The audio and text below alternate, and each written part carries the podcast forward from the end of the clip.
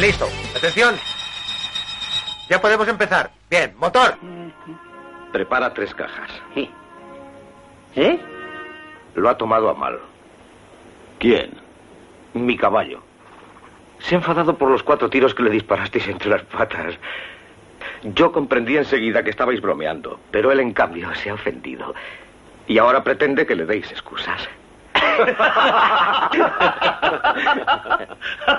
Hacéis muy mal en reíros. A mi caballo le molesta la gente que se ríe. Se figura que quieren burlarse de él. Pero si me aseguráis que le pediréis perdón, con un par de coces en la boca saldréis del paso.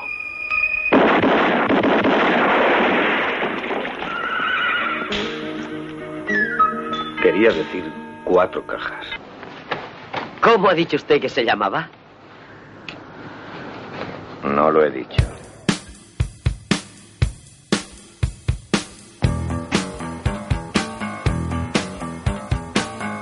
En la noche americana, John Larrinoa e Iñaki González. El cine, en Uribe FM.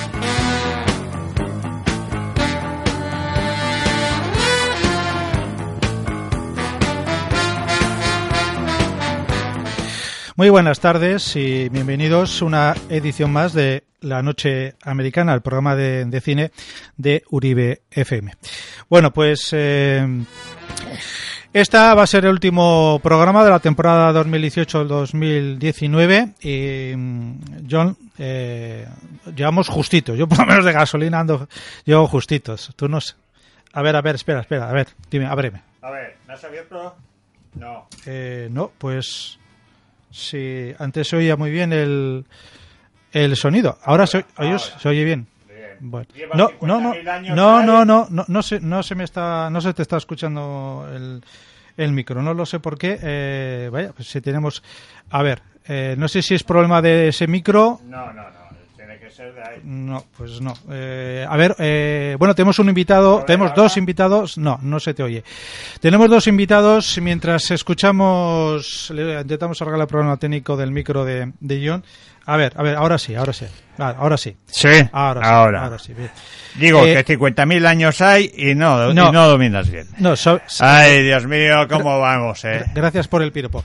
Eh, no, el problema, el problema es que cuando, en cuanto uno mm, eh, está acostumbrado a hacer algo, le cambian, le cambian eh, algo en la posición, le pa- pasan de delantero a lateral o, a- o- o a portero, vete a saber, y entonces ya los problemas vienen ya, vienen ya todos de golpe. Pero bueno, dicho, ah, resuelto ya el problema técnico y como no, eh, los fans de John pues eh, me lo perdonará- perdonarán. Eh, hay que decir que hoy tenemos eh, dos invitados eh, y lo, uno ya lleva hacía Bueno, tiempo no que es invitado, ya es un colaborador. bueno, dos invitados, eh, digo en el sentido de que no suelen venir a menudo. Eh, Oscar Salazar, eh, Arracha León. Hola, muy buenas. Pues, hombre, ya es la tercera esta temporada, creo que es la tercera. Sí, por ahí, ¿no? La cuarta. cuarta igual. Bueno, y otro, eh, Oscar Salazar, que eh, suele venir cuando vamos a hablar de bandas sonoras, ¿verdad?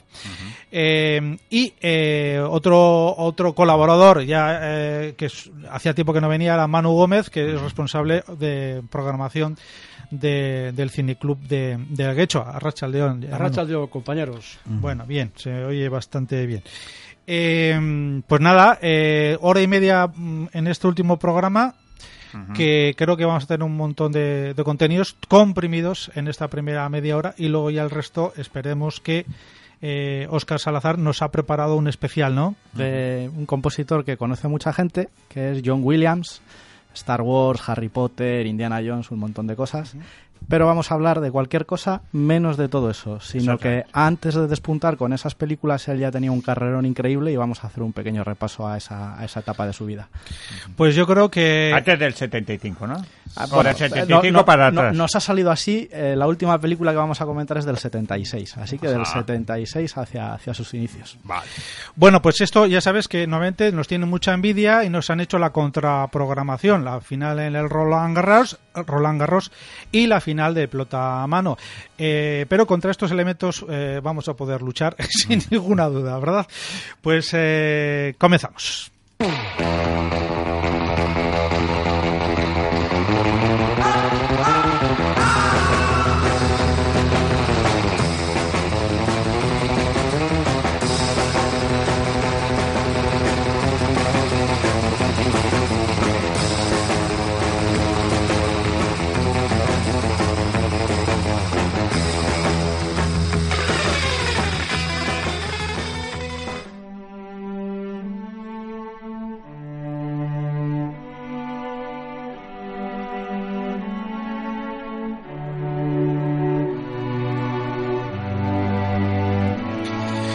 Bueno, pues eh, esta semana ha habido mm, dos noticias. Primero lo de la fiesta del cine eh, y eh, la muerte de Narciso Ibáñez Serrador. Chicho. Sí, Eh, pero yo quería poner un poco más noticias más, más eh, local.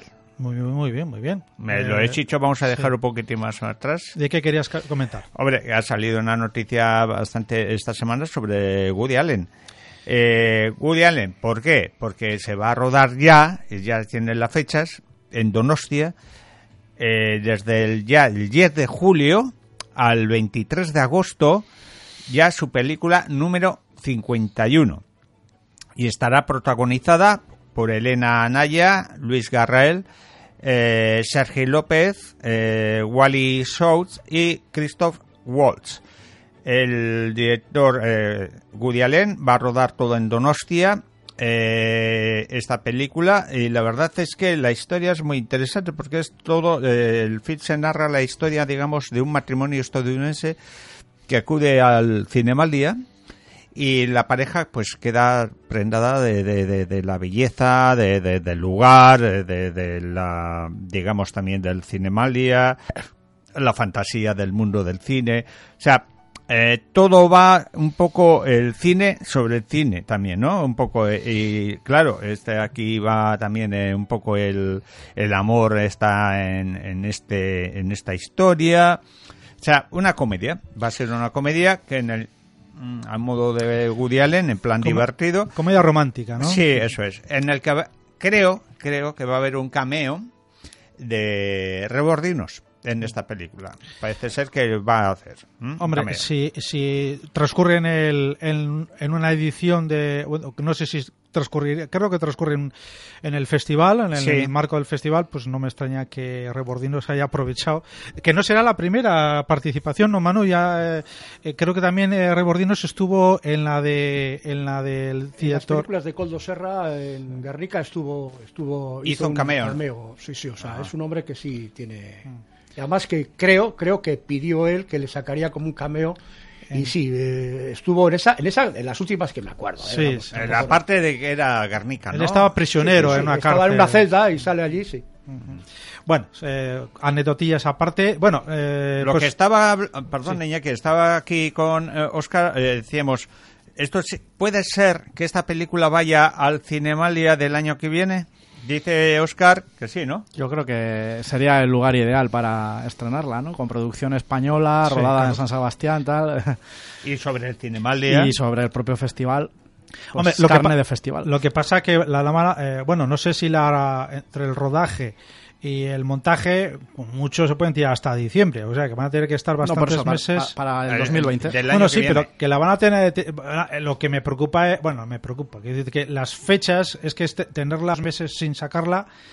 Quiero decirte que no va a ser un- el rodaje si es en verano y, en- y la postproducción, pues como mucho se puede tirar hasta diciembre o enero o- y tener es- tenerla ahí en la en el almacén hasta hasta septiembre que es como pero bueno que puede puede ser perfectamente eh, Yo que- que creo, sea, ¿no? yo creo que es eh, factible todo lo que estáis comentando porque fijaros que Donosti o el Festival de Donosti, como queréis, sus películas que se ruedan en, en Guipúzcoa se estrenan en Donosti.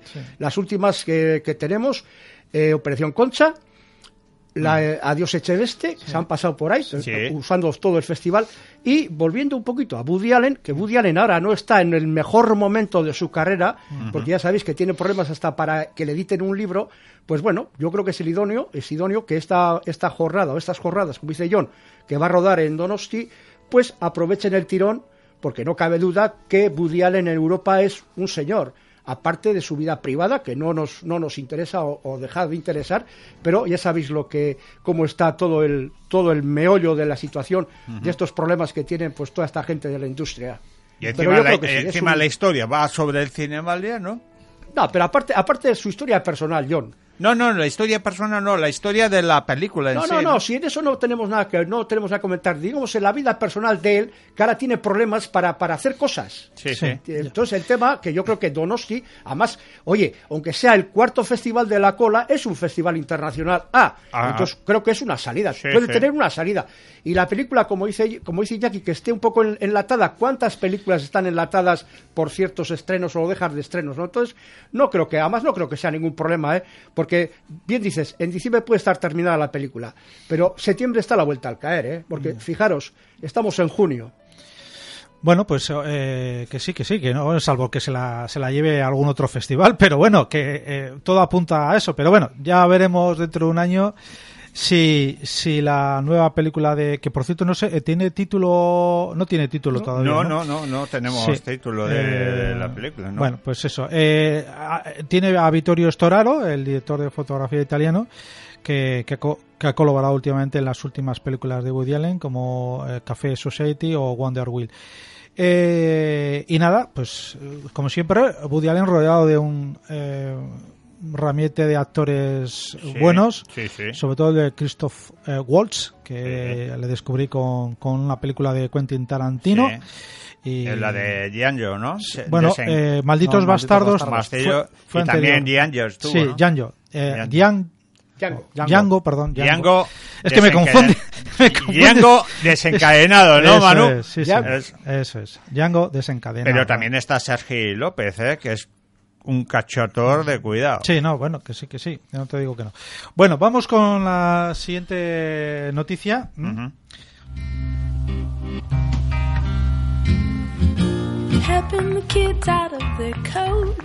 The babies. Bueno, la fiesta del, del cine, se os parece. Eh, Bueno, yo no sé, no tengo resultados, eh, pero yo el, el miércoles eh, sí que fui a, a Baracaldo, eh, los Cinesa, y fui a ver una película, una comedia española, y realmente eh, funcionó mucho. 2,90 es un precio que, que atrae bastante a la gente. La sala estaba a, a reventar. Hacía muchos años eh, que no me pasaba esto. Bien, verdad que yo siempre trato de evitar igual a los días más Concurridos. eh, concurridos, ¿verdad? Pero bueno, eh, me lo pasé, me lo pasé bien, una satisfacción de con colas, que hacía tiempo que no lo veía, ¿no? Eh, Manu, también tú fuiste el miércoles a Bilbao, ¿no? Bueno, he estado dos días en Bilbao y la verdad que, ten- eh, hombre, siempre tienes un plan B, pero el plan A me ha fallado los dos días.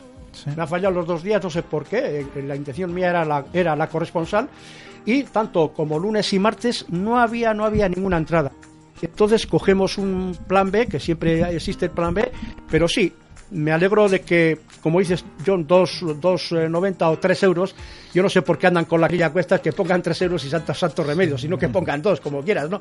Pero dejarlos, dejar los, los cambios para esas movidas. Pero sí, la fiesta del cine yo creo que ha tenido todo un éxito, aunque suponemos, suponemos que año a año va bajando de espectadores. Sí, ¿eh? eso ha pasado, hemos comentado algunos. Está- Sí, sí. algún Sí. año Hombre, ya la novedad ha dejado de ser novedad, ¿no? Claro. Lo que sí, no, eh, como noticia aparte, eh, o dentro de lo que era la fiesta del cine, eh, eh, que lo organiza tanto los distribuidores como exhibidores españoles del cine español, bueno, de cine, de empresas españolas, con, con el ICA, que es el, Instituto de Ciencia de Cinematografía y Artes Audiovisuales, han hecho un concurso para que votasen los espectadores a través de las redes sociales y que eligieran una película, un director y un actor y una actriz favoritos de las 10 películas españolas más taquilleras de la historia de, de este evento. Esto es- lleva 10 años, pues de los últimos 10, 10 años.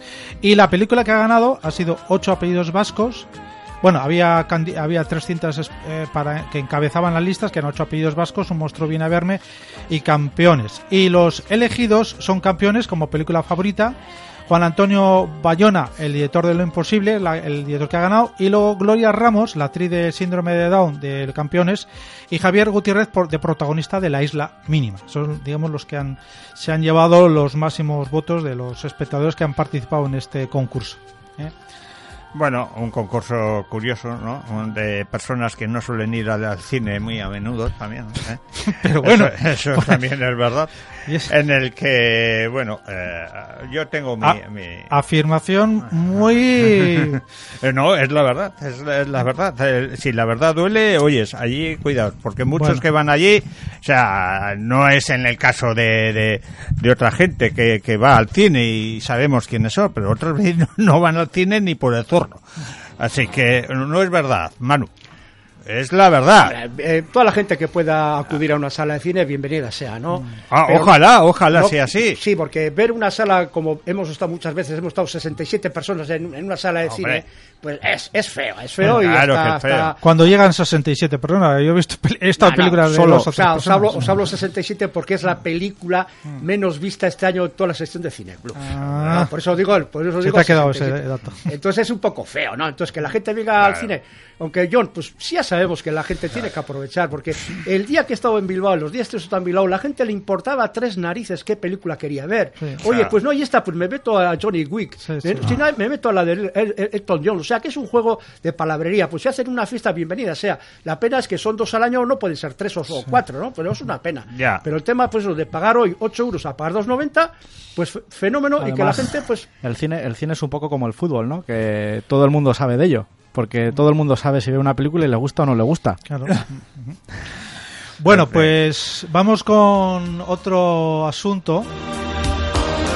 Eh, esto se refiere ya a, a David Lynch. ¿Eh? David Lynch ha sido noticia, ¿eh? Eh, un director que es curioso porque ha sido nominado en varias ocasiones, tanto como guionista y como director, en este caso por el Hombre Elefante, que fue candidato a ocho estatuillas y no consiguió ninguna, por Terciopelo y por Mulholland Drive, pero nunca ha ganado el Oscar. Y la Academia de Hollywood ha decidido resarcir esta, esta situación y eh, va a recibir el Oscar honorífico a su carrera el próximo 27 de octubre. Lo hará en el baile de los gobernadores, que es un evento que no se retransmite en directo y con menos invitados que la ceremonia de los Oscars, ¿no? Pues aparte de David Lynch, también la cineasta italiana, italiana Lina Bermuller, que fue la primera mujer en ser nominada al Oscar a mejor directora por Pascualino, Siete Bellezas, que seguramente Manu la habrá visto. ¿Y qué tal esa película? Yo no la he visto. bueno, ¿Te, eh, te recuerdas algo? Pascualino fue una película soberbia en aquel tiempo, ¿eh? Lo que pasa, claro, hablamos, hablamos de los años 70 y, ¿no? Sí. Pero yo creo que tiene, yo creo que esta señora tiene otra película que llegó más al público, que es Lili Metalúrgica, herida en su honor. Aquella sí que fue todo un bombazo de, de- de expectación por parte del público. Pues Lina Bermuller también va a ser eh, homenajada con este Oscar a la mejor a toda su carrera, digamos. Eh, y bueno, pues eh, y por último eh, Gina Davis, la actriz Gina Davis, en este caso esta sí ganó un Oscar por el turista accidental, pero no va a recibir el premio de carácter humanitario Jan Harsholt en, en este en este en esta celebración de, de octubre, ¿de acuerdo? Oye, Vale. si me dejas un inciso, Sí, claro. basta que esta noticia das ahora David Lynch, te aseguro una copita que existe señor hace una película al año que viene le van a dar el Oscar al mejor director. Porque eso, eso Hollywood lo tiene clavado. Suele, suele ocurrir, ¿no? Suele ocurrir. Aunque sea la peor que haga de Bueno, su carrera. no hablamos de peores y mejores, pero seguro que si hace una película como director y tal, tiene premio, seguro, ¿eh? Yo me acercaré más a nuestra tierra. ¿eh? Sí. La noticia es más cercana. Me he ido, me he ido, sí, a ver. La, la historia, la noticia es de Bellas Artes de Bilbao, Mm. que va a coger una exposición sobre los hermanos Subiaurre. Los hermanos Subiaurre eh, era- son dos, eran dos hermanos, Valentín y Ramón, en el que eran muy aficionados en- a la fotografía, pero también al cine. ¿eh?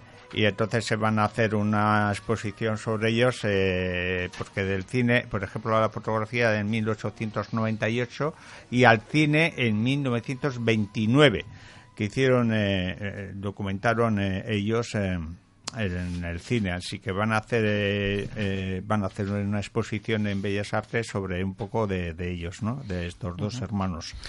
Así que es una noticia que había que había No, no, muy bien. decir, ¿no? No, la tenía, pero eh, con esto de que mm, hoy teníamos un especial, pues no, no he querido meter todo. de lo Todo que no sea, se puede, pero todo no se Vamos a hacer una pausa eh, y vamos con los estrenos, si, te, si os parece bien.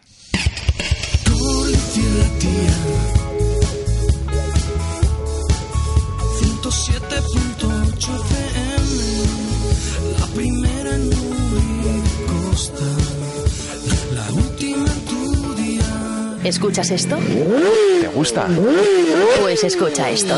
Gorlitz Vicker es tu tienda de motos y lo que quieres es calidad y buen servicio. Son agentes de Piaggio, Buffy, Aprilia, Gilera, Kimco, Suzuki, Honda. Servicio multimarca. Gorlitz Vicker, Polígono Sagastico Eche, calle Archeta número 15.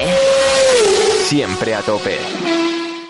Vinos Mendía siempre con Gorlitz. Vinos de Chiquiteo, Rioja, Ribera de Duero, Rosado, Navarro y Cordobín, Blanco Rueda, Albariño y Chacolí. En Vinos Mendía cuidamos la calidad de nuestros productos pensando en tu paladar. Vinos Mendía, Polígono Gualdeguren, Pabellón, número 17 de Zamudio. Más información en el número de teléfono 94 454 51 42. En Gorlitz el vino como siempre, de Vinos Mendía. Uribe FM, la radio de Uribe Costa.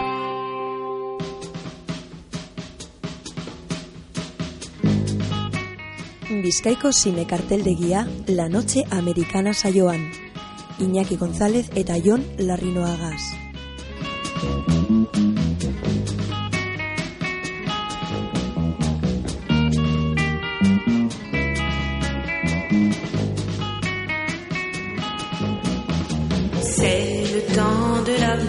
Bueno, pues llegamos ya a la sección de los estrenos.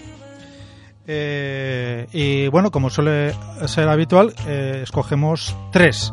¿eh? Entramos ya en esa zona del verano donde, bueno, pues no hay quizás estrenos de, de relumbrón o, o- o estrenos de que a uno le apetece ir como loco al- a verlo, ¿no?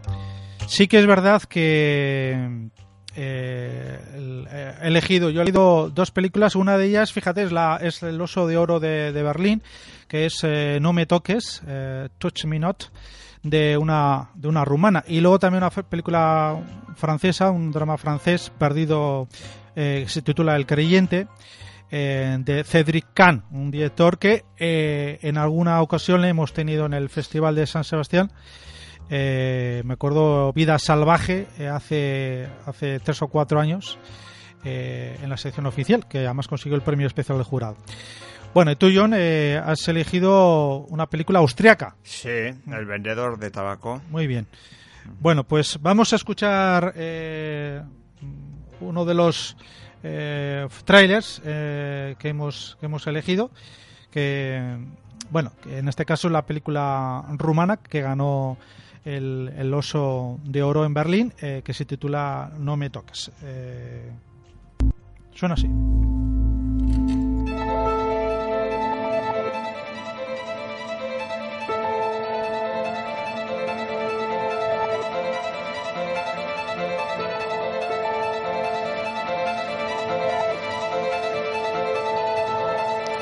Bueno, es un tráiler eh, solamente con música eh, y con eh, reseñas de diferentes eh, medios de que asistieron al, al pase, bueno, al, al pase ahí en el Festival de, de Berlín. La rumana Adina Pintilie es una directora nueva, novel, porque hasta ahora no había hecho ningún largometraje. Sí que había sí que había rodado documentales y también de la misma temática que plantea No me toques. Eh, es sobre un poco sobre la sexualidad, ¿no?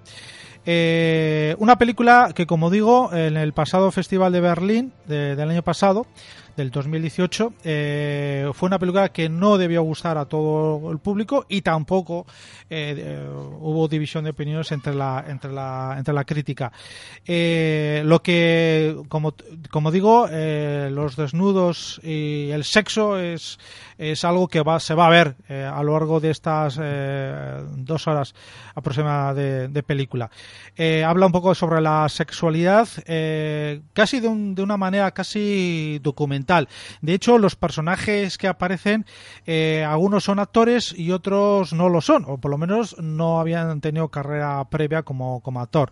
Y lo que eh, viene a resumir un poco estas diferentes situaciones de, estos personajes son su relación tanto eh, con- sobre su sexualidad como su, mm, eh, su sexualidad consigo mismo, con su cuerpo, como con las parejas o incluso sexo eh, en grupo. Eh, muchos de ellos tienen, se llaman igual que con sus nombres de pila, es decir, que no, eh, digamos, para darle un mayor eh, autenticidad o verosimilitud. ¿eh? He leído por ahí que la directora Pi- Pintilie, que ha, ha estado unos siete años con este con este tema sobre el tema de la bueno pues de cómo a veces eh, tenemos como dice ella tenemos una serie de de tabúes que no hemos sabido ro- romper, más que nada por la educación.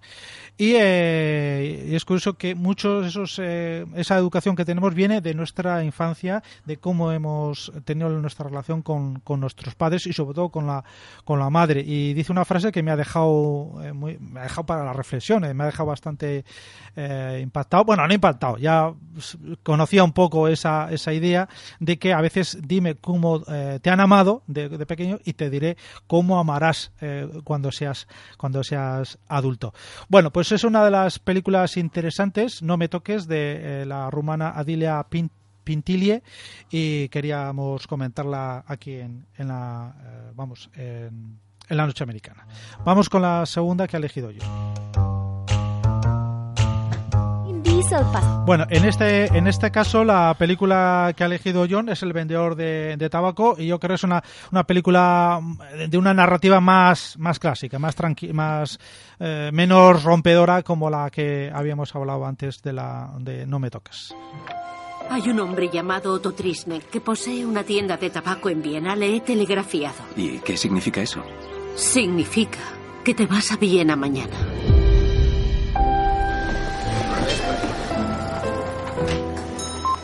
Hola, Franz. Estos son habanos de verdad. Un vendedor de tabaco vende placer y deseo. Por cierto, ese era el profesor Sigmund Freud. Seguro que has oído hablar de él. Les pone la cabeza en su sitio. Sus puros. ¡Profesor! ¿Puedo acompañarle? No tienes nada mejor que hacer. Eres joven, búscate una chica. ¿Una chica? Ojalá fuese tan sencillo. Bueno, John, cuéntame. eh, Bueno, Sigmund Freud, vamos a la Viena de Sigmund Freud. Sí, en la época de, de Sigmund Freud. Bueno, es la historia de, de- Bueno, la película es de Nikolaus eh, Lefner. La verdad que no, no, lo, no lo conozco, el- por lo menos el director. Y la historia es muy sencilla, es un vendedor de tabacos eh, de, como has dicho, en un sitio en, la- eh, en Viena, en el que Sigmund Freud es uno de sus clientes habituales de, de este vendedor de tabaco. Y, y poco a poco, pues como va allí a comprar sus puros, eh, pues forjan una particular amistad entre el vendedor y Sigmund Freud. Pero está en una época en el que eh, digamos que la ocupación nazi vamos empieza a crecer a crecer y, claro este vendedor también eh, entre sus eh, entre sus clientes son gente digamos judía. Y ahí es cuando empiezan las cosas a, torcerse un poquitín. Ni es la historia de Sigmund Freud ni es la historia sí es una historia una historia simple en el que Sigmund Freud está entre de los clientes habituales de este vendedor de tabaco ¿no? una película que parece que no tiene así pero eh, mucha importancia en sí pero eh, uno de los Mucha atracción, quiere decir. claro de atracción realmente pero eh, Bruno Gans es el que hace me parece que de Sigmund Freud si no me equivoco Pues yo creo que era de los últimos papeles antes de. eso es lo que iba a decir. O sea, creo que es el último papel que hizo eh, Bruno Gans, si no me equivoco. Es el último, pa- el último papel que hizo. Eh, entonces es la atracción de esta película en sí, ¿no? De este gran actor suizo como fue Bruno Gans, ¿no?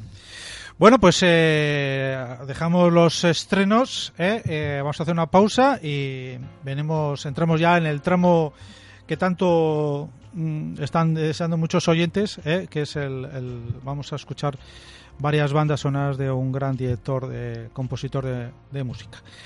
Una pausa y enseguida volvemos con todos vosotros. Uribe FM, la radio de Uribe Costa. Ay, suspirabas con un menú del día con un horario amplio. Ya está aquí, en el Talo Averri de Plencia. Menú del día de lunes a viernes de una y media a 5 de la tarde. Productos locales y variedad de platos caseros. Disfruta de nuestra amplia terraza. Te esperamos en Areacha 50, Talo Averri, frente al puerto de Plencia. Lo que buscabas. Informática Sopelana, venta y reparación de ordenadores e impresoras. Si necesitas un ordenador, Informática Sopelana. Pon a punto tu ordenador en la calle Curene 6 de Sopela. Contacta con nosotros en el 94 675 0162 o en informáticasopelana.com. Informática Sopelana, clientes únicos, soluciones diferentes.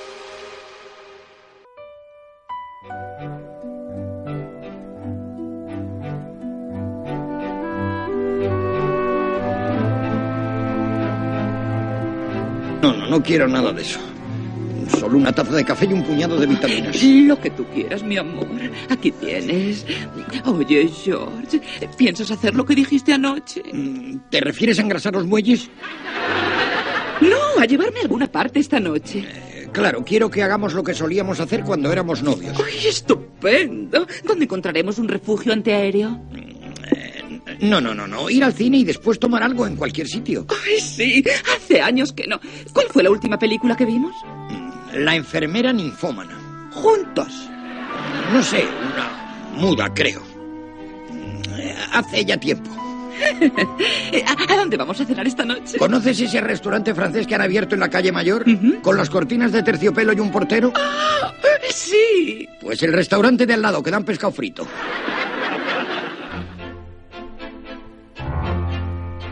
John e Iñaki en La Noche Americana.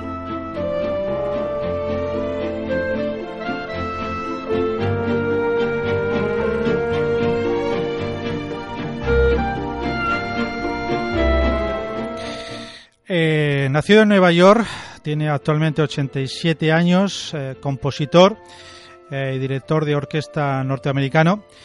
Varias décadas de carrera y creador de varias eh, de varias de las más famosas y reconocibles bandas eh, sonoras. Eh, con Steven Spielberg ha estado ligado desde 1974 y ha compuesto la música de toda su obra a excepción de tres películas. Ha compuesto la banda sonora de más de 100, de 100 eh, largometrajes, tiene 51 nominaciones y 5 Oscar, entre otros premios. En 2005, la banda sonora de La Guerra de las Galaxias fue seleccionada por la American Film Institute como la obra musical eh, más grande del eh, cine de Estados Unidos.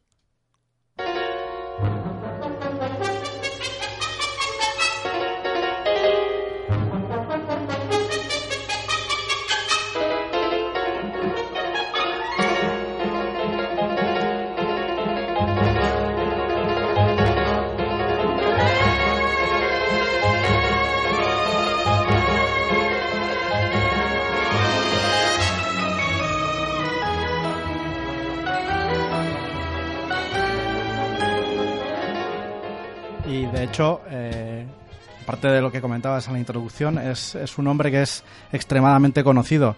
Eh, si preguntas por la calle a cualquiera y le dices, dime a alguien que componga música para cine, todo el mundo te va a decir John Williams. Quizás se acuerden de Morricone, pero puede que en segundo lugar. Pero John Williams, y además eh, ha tenido la habilidad de, de ser conocido por varias generaciones de, de- de cinéfilos eh, y tiene películas, pues eso, de, de los años 70, como puede ser Tiburón, que es el primer gran clásico de Spielberg, ¿no? A, a las películas de Harry Potter que los chavales de 10, 12, 13, 14 años conocen exactamente igual por, por su tema musical. Pues efectivamente, John Williams, yo no lo había dicho, eh, pero mm, había creado el suspense y a Oscar Salazar eh, lo ha comentado, ¿no? Eh, un John Williams que ya tiene sus añitos, 87, y como bien dices, yo creo que es verdad que eh, puede casi re- va, va camino yo creo de, de abarcar casi tres generaciones de los 60 hasta la hasta la actualizar y ¿no? con éxito, que es algo muy complicado en el Sí. mundo del cine, ¿no? También directores, actores, músicos, este, Sigue de lo que hablemos. y sigue eh, eh, Y es- componiendo, y ¿no? sigue Oscar? componiendo a tope. Ahora mismo estaba trabajando hace poquito en la nueva de la Guerra de las Galaxias, que es para el año que viene. Sí. El hombre no para. El otro día hablamos de que eh, también eh, en el nuevo, los dos, es- eh, bueno, mm, eh, en California y en, y en Florida habían abierto un nuevo parque La- las, nuevas temático. las nuevas atracciones de Disneyland Eso y es. cuentan con música de él Eso también. es, que no es la de la Guerra del Láser, sino una es profesor para el parque temático, o sea que, Sí, sí. que ga- ganas de trabajar a su edad todavía De, tiene. de es hecho, vamos, eh, lleva traba- su, su padre era percusionista y, y bueno, ya desde pequeñito le llevaba en las venas el- ese afán musical, ¿no? Y entre las cosas que, que hacía su padre cuando vivía en Nueva York, eh, de vez en cuando viajaba hasta Los Ángeles para grabar pues la percusión de alguna banda sonora y ahí se llamaba al, al pequeño John Williams. Y de eso ya eh, le pilló el gusanillo al, al tema del piano y estudió para, para concertista de, de piano. Y de hecho, en el año 48, que él tendría 16 años o por ahí, se, se mudaron definitivamente a Los, a Los Ángeles y allí es- estuvo estudiando música. Hasta que en el año 51 le alistan en la Fuerza Aérea Ah. y ¿En la como... Segunda Guerra Mundial? Igual. No, no, eh, eh, sería antes de la guerra de Corea, pero claro, eh, en aquella época cuando tenías alguna habilidad que no fuera directamente la de la, la- la militar en sí misma, eh, él estaba en el ejército, pero trabajaba con la banda de, de- de la base. Ah. Y en aquella época es donde él ya comenzó a, a dirigir a la banda e incluso a hacer sus primeros pinitos arreglando cosas para, para esa banda. Y ya en el año 54, cuando le licencian, retoma de nuevo sus estudios en, en Nueva York, en, en la famosa escuela Juilliard, y posteriormente regresa a Los Ángeles para matricularse en la Universidad de UCLA y ahí sigue recibiendo eh, lecciones privadas de piano. Y parece ser que este tema de la música de cine que le quedaba por, por la cabeza eh, es lo que le, lo que le lleva a, en el año 56 eh, empezar a trabajar como pianista de estudio para otros músicos.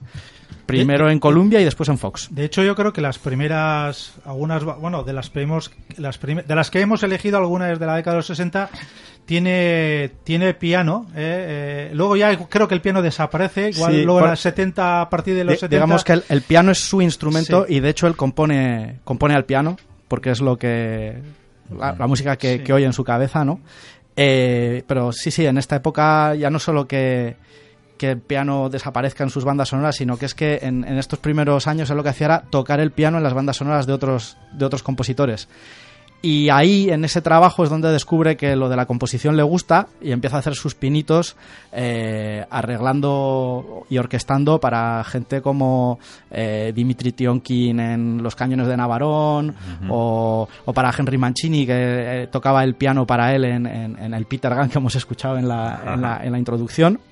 O sea que el personaje eh, ha estado con los grandes de la década de los 40 Claro. 50. eh, No, no. Albert Bernstein, Jerry Goldsmith, Frank Wassman, Alfred Newman y Miklo Rocha, que son anteriores. ha colaborado con todos a ellos, o- vamos, directamente o tocando el piano en sus trabajos, en Stats Lonigan de, de Goldsmith, por ejemplo, o, o eso, haciendo arreglos y orquestaciones.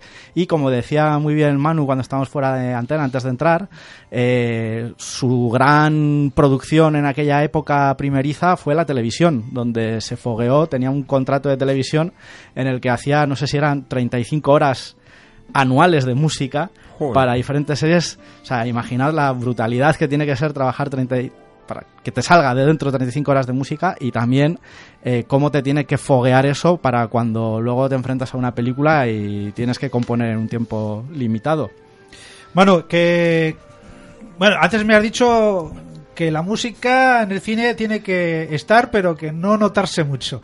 Pero yo creo que John Williams hay temas que, bueno, yo no sé si han superado la película, pero en algunos casos sí, pero en otros están al mismo nivel casi, ¿no? No, no, hombre, es, es una, es una petición mía personal, ¿no? Eso es una cosa curiosa.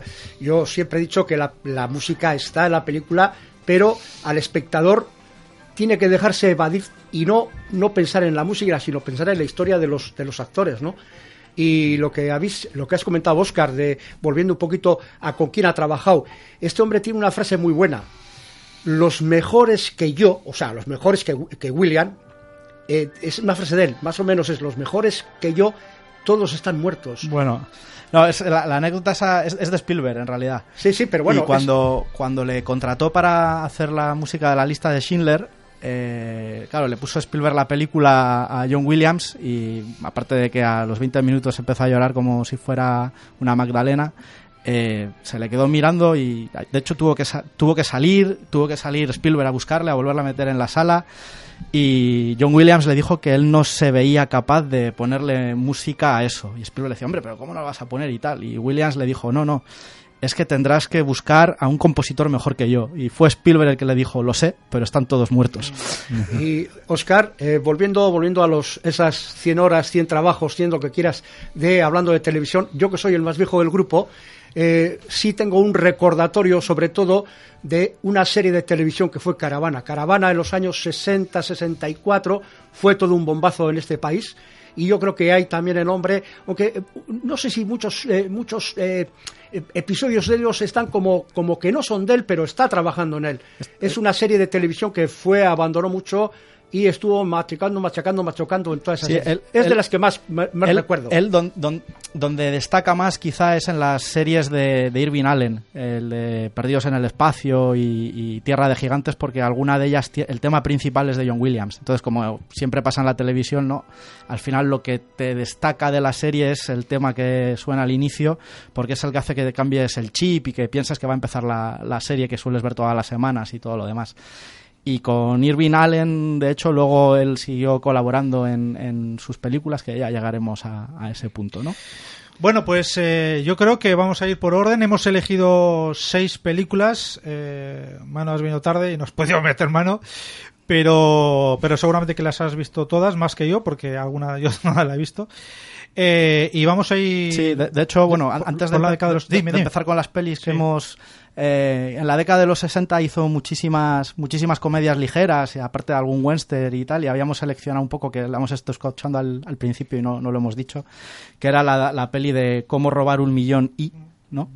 Eh, una peli de William Wyler con, con Audrey Hepburn y con Peter O'Toole, eh, que quizás son unas comedias un poco más intrascendentes, más ligeras. Que en el Pero caso no de tuvo Warner mucho éxito, creo, esta película, ¿no? No, tuvo pero- bastante, bastante, pero- es más, tuvo bastante crítica dura. ¿eh? No, no, no lo decía tanto por, por- por- porque nos centramos en la peli, porque no la hemos escogido, pero un poco para que el, el- Sí, sí. el público se haga una idea de cómo sonaba John Williams en el año 66. Muy bien. ¿no? ¿Quieres que lo ponga? Y Venga. ponemos una, un Un poquito... fragmento, vamos. Thank you.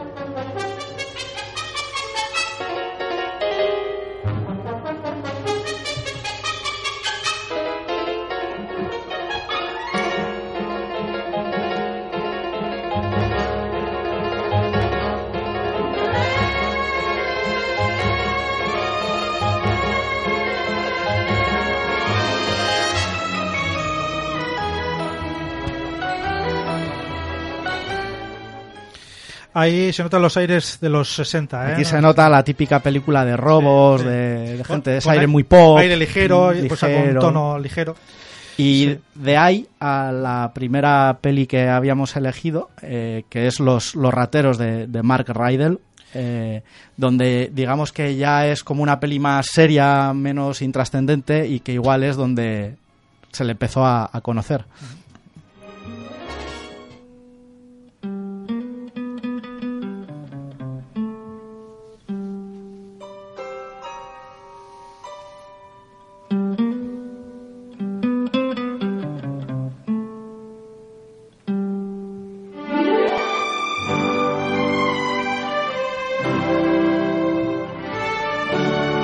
Es el toque John Williams, me parece. Este es, este es el, el toque clásico de música americana ya pasada por el filtro y el modo de, de hacer de, de John Williams, ¿no? Eh, y de hecho esta banda sonora es lo que llamó la atención de Steven Spielberg para que cuando él hizo la de Loca Evasión dijera yo quiero a este tipo en mi película. Los rateros del año 69.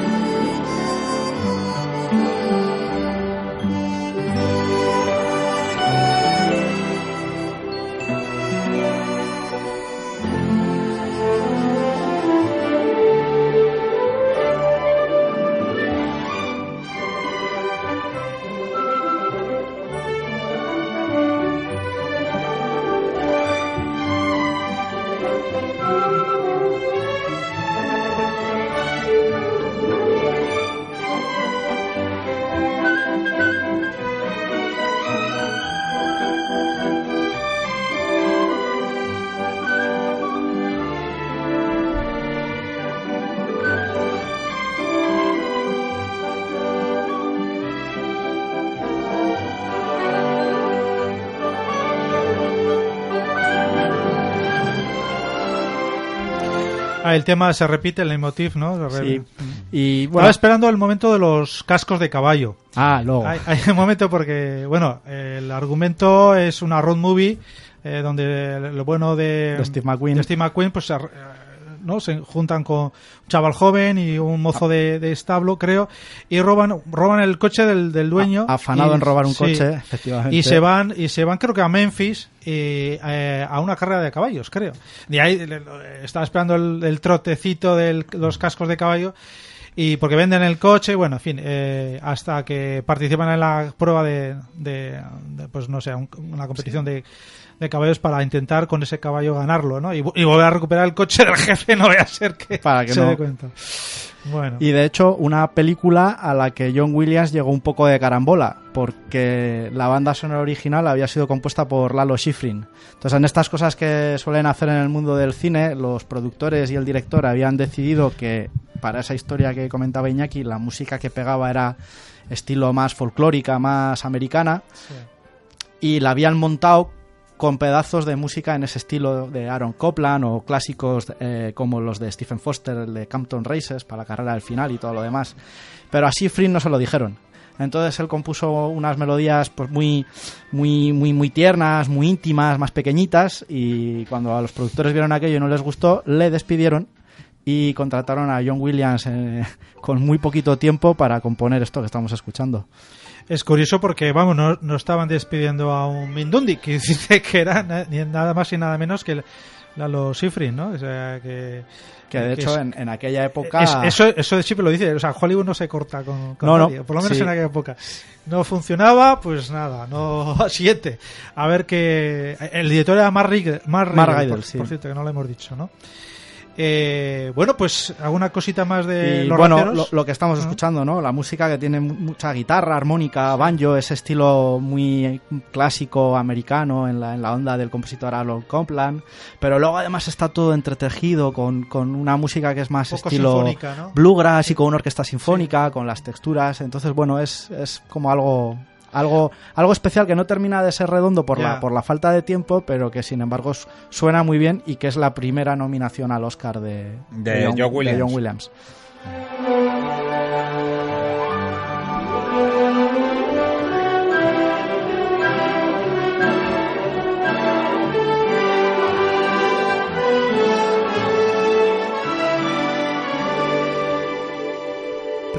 Primera nominación, primera nominación de 51. De 51 Que es, nominaciones. es el- la persona viva con más nominaciones. Ya apuntaba maneras el, el niño. ¿eh? Bueno, pues eh, ¿te parece bien? Vamos con la segunda película. Hemos pasado de Los Rateros del 69 a El violinista en el tejado del año 71, dos, dos años ah, después. Aquí el director es Norman Jewison y eh, en este caso la has elegido, la has elegido tú, John. Eh, ya me das tú por qué. Yo es- el otro día estaba hablándote de que estaba el director, el actor griego que ahora no me va a acordar. Eh, y nada, me estaba confundiendo con otra con otra película. Era con Zorba el, griego. griego, Me ah. está- y yo, y yo me- no sé No, por no, qué. no. Y no, el violinista en el tejado es otra. Es un musical. Por Es un musical. Por eso, eh, a ver, el violinista en el tejado lo he elegido porque me acuerdo que la primera vez que la, que la vi, y yo no soy muy amigo de los musicales, me gustó. Me gustó el violinista. Y eh, porque era una historia muy guapa de, de, un matrimonio normal en el que tiene cinco hijas y claro quiere que sus hijas vaya donde una, una familia judía en el que todo se mueve en mundo judío y, y ortodoxo en el que quiere que sus hijas vayan a donde el más rico no más eh, acaudalado es que se suele decir no y, claro una de las hijas pues se enamora de, de, de- un- pobre hombre en el que es violinista este hombre. La verdad es que este antes de esa película era eh, estuvo en Broadway y tuvo un éxito redondo. Fue, me parece, en 1964 en, en Broadway. Y estuvo muchísimos años allí. Con, con Cero Mostel en el papel que hacía Topol en la película. Eso es. Exactamente. Y luego ya se pasó ya a, a la película. Pero la historia eh, estaba basada en una novela en el que no se llamaba violinista, sino Las hijas de Teire, que era el padre, ¿no? Digamos, el- las, las hijas de Teire. Bueno, pues eh, la verdad es que esta película la, la, la vi hace muchísimos años, hace muchísimos años. Y, Y veo que se te ha quedado grabada. Sí, sí, se, se me queda escenas, escenas de, de la película, del, del hombre ahí en un tejado con el violín, pobre, en el que quiere, eh, se enamora de una de las hijas de Teire. No es que sea un pel- una película que, que redonda para, para, para mí, pero para ser musical me pareció muy buena, o sea, muy buena. Bueno, vamos a escuchar un fragmentito.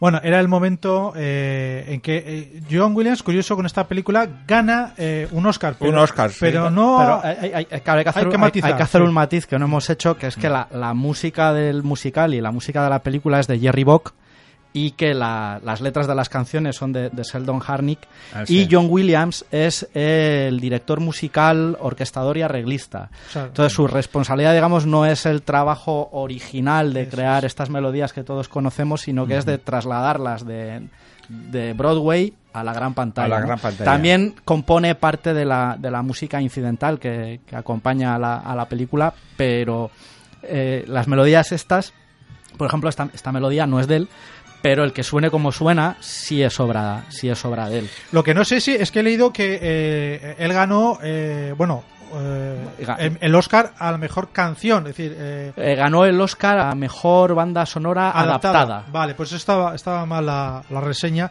porque el- el- la, el- la música original eh, se la llevó Michel Legrand por el verano del 42, en este caso. O sea que... Es, es- bueno, es, es en estas épocas que han tenido han tenido adaptada Sí, y original, que luego lo mismo luego también separaron eh, de película de acción real y película de animación, ¿no? las cosas que hacen. Y en este caso, eh, lo, lo- lo interesante de la adaptación cinematográfica es que el, el trabajo de, de Williams hace que la música sea mucho más eh, ampulosa mu- musicalmente, ¿no? Y de hecho eh, ya notamos cuál es el, el sentido de la melodía que tiene él mismo en sus películas, se capta en cómo trabaja estas melodías que recibe y además en la exuberancia que tiene en, en utilizar la orquesta para que las, las interprete, ¿no? Luego también es Y- una y- y película tanto que... dedicó un año de su vida Sí. a trabajar en esta peli. O sea, quiero decir que es una dirección y, y arreglos y tal, pero vamos, que... Pero lo que te quería decir, Oscar, es que es una película también. No era de actores así como la de los rateros eh, de Steve McQueen. Sí, o sea, más conocidos, digamos, conocidos. tan- tan- Aquí no hay actores eh, nada conocidos. eh. No, era más bueno. De hecho, pues eh, Topol venía, Topol. ve- venía de, del musical, ¿no? Y por O sea, eso le, le- claro, le- le le cogieron, contrataron, ¿no? pero no es que fuera una, una, Una estrella, estrella, ¿no? conocida, ¿no? Era la, era la apuesta de, de la Eso producción. es, ¿no? O Norma Crane o Leonard Frey. No eran, no eran tan conocidos. Bueno, no sé si Manu quieres que comentar algo de A ver, el yo- violinista sobre el... A ver, yo creo que para mí es una película redonda.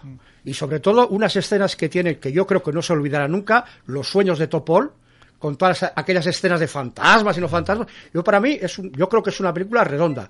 Es una película que, claro, en su día, que hablamos del 70 y... 70 Del 71. Uno. 71. ¿no? ¿Quién no quería, quién no quería ir a ver a Topol al cine en aquel tiempo? O sea, yo para mí que sí fue, fue un bombazo tremendo.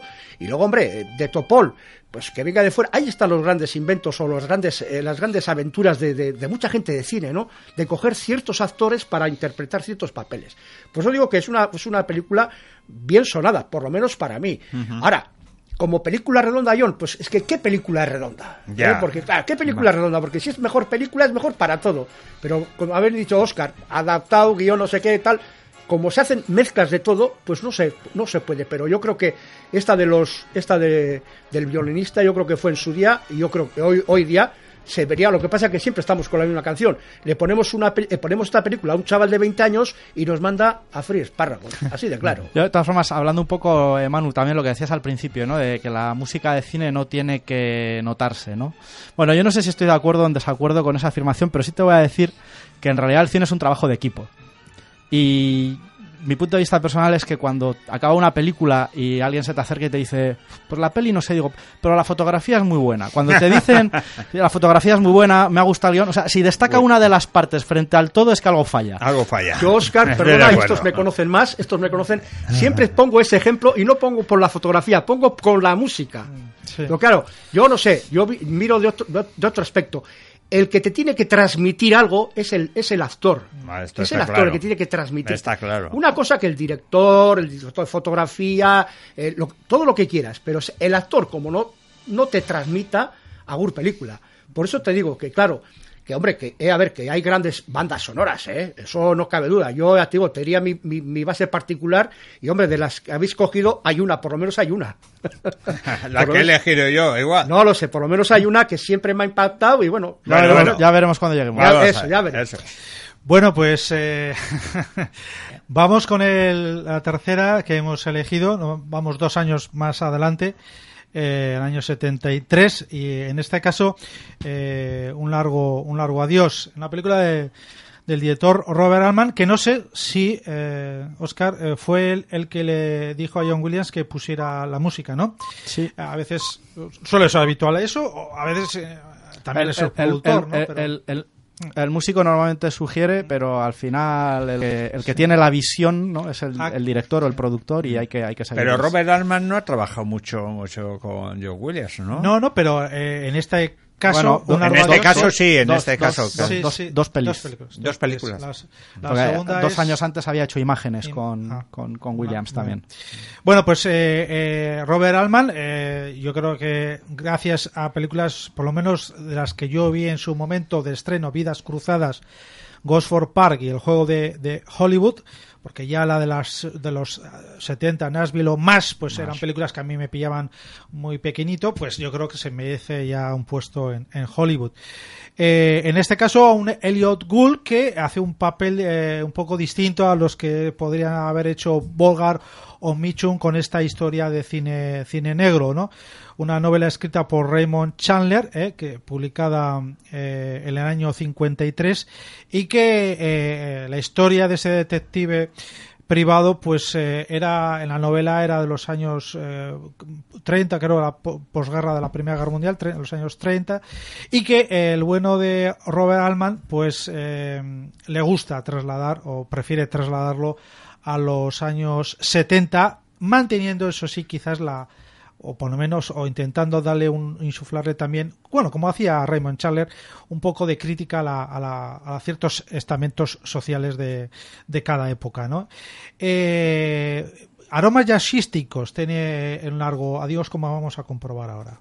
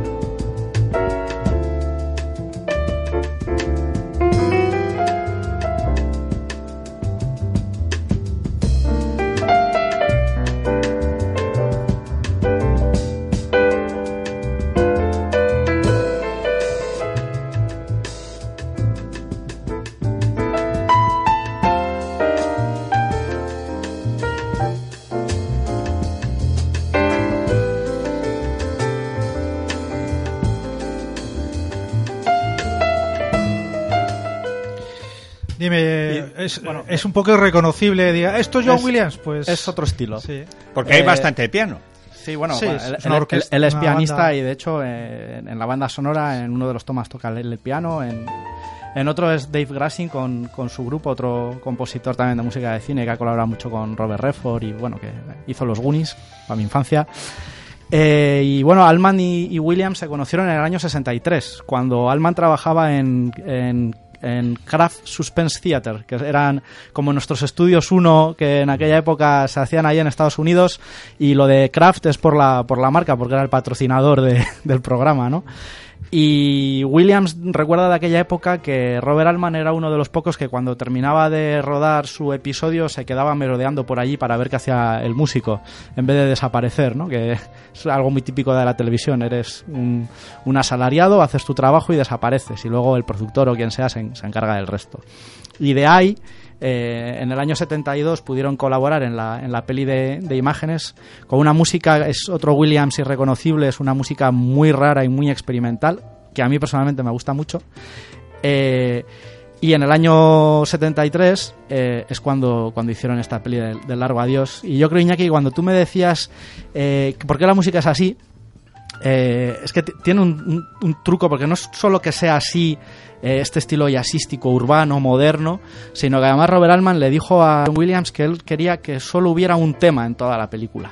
Este. En- este. Entonces, en toda la película solo suena esto con múltiples variaciones, con variaciones estilo mexicano, cantada por mujer, cantada por hombre, tocada solo al piano. Eh, incluso el, el personaje del, malo, del mafioso con el que se enfrenta Marlowe en la película, tararea el tema. eh, hay un timbre de, una puerta que suena con. O sea, es, la música es machacona hasta el infinito, ¿no? Y un poco quería transmitir eh, esa idea de que la, la música le persigue al personaje de Leo Gol a- allá donde va, ¿no? Eh, con lo cual, eh, la base musical hubo que componerla antes del rodaje de la peli. Y luego, pues bueno, tenemos esta, esta melodía así un poco, un poco melancólica, un poco tristona, ¿no? Y con múltiples arreglos y variaciones. De hecho, el tema que estamos escuchando, que no lo vamos a escuchar entero porque dura 10 minutos, es el de, el de los títulos de crédito. Y tiene un montón de, de saltos con acciones paralelas, entonces va cortando y va cambiando de estilo. Y de, Tiene así como y un poco de, un poco de jazz. Suena. ¿no? Sí, sí, claro. Es, un poco es- de jazz. ese es lo que, no sé si lo que llamaban el jazz urbano, ¿no? Ese estilo. Oscar, aprovechando esta, esta, esta sintonía que estáis comentando de jazz, ¿no os parece un poco a esa música del- de las películas de Bogart? No, no de Robert Mitchum, sino de Bogart. Sí, sí. Recuerda un poco a las películas de los años 40, donde están un poco metidos, no con calzador, pero metidos por la época o por la situación de las películas, ¿no? El alcohol maltés y así. Sí, bueno. Sí, no, bueno, o, o, eh, Un lugar solitario, todas estas películas en las cuales siempre te acercas al, al hall de un hotel y hay un pianista, ¿no? Ese es como ese, ese estilo musical que además le da, en, en esa traslación que comentaba Iñaki de, de, la, de los años 40 o de los años 50 a que la película sea en los años 70, eh, esta música ayuda también a hacerle que sea... mm, muy moderna por el estilo que tiene, pero también muy atemporal, porque es una música que se podía escuchar en los 50, en los 60, en los... Entonces es parte de ese encanto. Porque de esta película, la verdad, y claro, es, es una postillita solo de Robert Altman. Yo para mí que esta película es todo un porcentaje de aciertos, porque claro, ¿quién se iba a imaginar a un Marlowe dónde vive, en qué, en qué residencia está viviendo, con qué vecinos tiene, y claro, O, no vamos- o- o vecinas. Son chicas, son chicas. Entonces, entonces, claro, no vas a comparar con aquellas películas de los años 40 donde el primer personaje o los personajes estaban con el cigarro. Este ya no. Este cambia toda la situación, pero Bueno, claro. de, de- de- de hecho este sí, pero es el único que está con el cigarro. Ah, por eso el tema es ese, ¿no? Y el tema, pero es, es- si, hemos venido a hablar de música, y que en este caso todas esas películas de los años 40 es, no sé, como una pequeña, no sé, evo- evocación si quieres, Sí. ¿eh? Que no, no te, Sí. no, Sí, no va a discutir el tema, pero es un poquito, no, es un poquito ya más, más templada la situación, claro. Y ya también lo que dices tú, el señor John Williams está subiendo cachet, entonces, claro, no es lo mismo en todas las películas que tiene por detrás, que yo me acuerdo de su primera película en Hollywood, me acuerdo de su primera película en Hollywood, pero no es lo mismo, entonces vas, vas creciendo y claro, pues vamos subiendo año a año, peldaño a peldaño, y claro, este hombre ya se supera, yo creo que a sí mismo, desde luego. Aquí en un largo adiós no, no hubo reconocimiento. No, además de hecho la película fue un fracaso absoluto. La película fue un Sí. fracaso tremendo, vamos. Quizás la apuesta de Robert Altman no, no, no fue entendida. Pero lo, lo- lo bueno o lo malo de, de todo esto es que siempre tra- trabajas en películas que funcionan y que te mantienen arriba y luego te puedes permitir el lujo de hacer otras cosas por gusto, ¿no? Y de hecho en, en esta época John Williams, ya que estábamos hablando antes de la televisión y de Irving Allen, eh, lo que hacía, bueno, por lo que era muy conocido y por lo que ya empezaba a estar harto, era por hacer música de películas de catástrofes, como La aventura del Terremoto o El Coloso en llamas, que la tenemos por ahí igual. tenemos, es un ¿no? pequeño placer culpable, le- la escuchamos un poquito.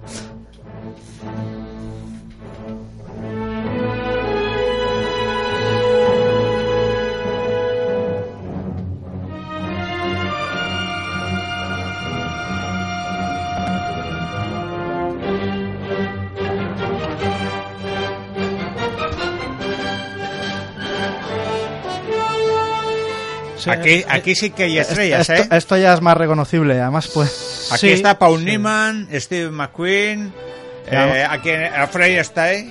Frey Astaire tuvo Oscar Fred Astaire, sí. a la película a- actor secundario, si no me equivoco, ¿no? Sí, sí, creo recordar que sí. Sí. Aquí mm, tenía que dramatizar lo que era un edificio, ¿no? Música de, y de altura, ¿no? Y de altura. Y, y además, y de- de... de hecho, esta música que estamos escuchando es una cabezonería de él, porque es los créditos iniciales, que es un helicóptero que va Sí, volando, que sí. ya... Esa escena, en principio, no tenía música. Y John Williams dijo que, y además como ya tenía un cierto caché, como bien decía Manu, dijo, yo aquí creo que queda bien una fanfarria para demostrar el heroísmo de los bomberos, que ya vendrá. Claro, sí, sí, sí. Tiene ese aroma de rescate, sí.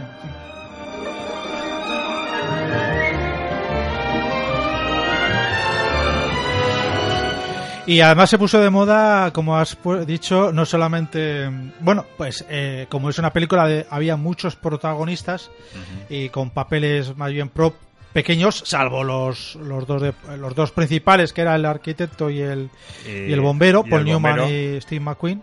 Eh, el resto, pues, para que la gente no se perdiese, pues decidieron utilizar a estrellas, muchas de ellas del, incluso del viejo Hollywood, ¿no? Sobre Sí, todo sí. cuando eran personas mayores, ¿no? Sí, es, es algo que empezó con, con Aeropuerto, que Sí. quizás sea la, la primera película de catástrofes, ¿no? Y ya tenías grandes estrellas en todos esos pequeños personajes. Y luego ya fue derivando, ¿no? A series de televisión como Hotel o todas las series de hospitales y tal, que Eh, también tienes... John Chu ha dicho Fred Astaire, pero claro, es que acordaros de quién era la partener de Fred Astaire. Esa ya, esa fue una mujer, la de Du- Duelo al Sol, Oscar. Jen- Jennifer Jones.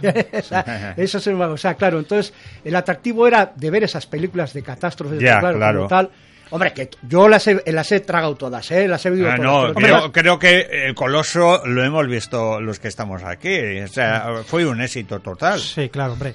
Eh, entre otras cosas, porque ah, eh, te- bien es verdad que podía pasar lo que luego se puso de moda, es decir, la utilización de cameos de gente Claro. famosa que no tenía nada que ver con el cine. con la película de Santiago Segura. El, el- eh, claro, te pasabas en la película viendo, pues eso, el atractivo de ver, pues una docena de actores y actrices eh, conocidas, famosas, ¿no? Eh, Y bueno, pues el coloso en llamas.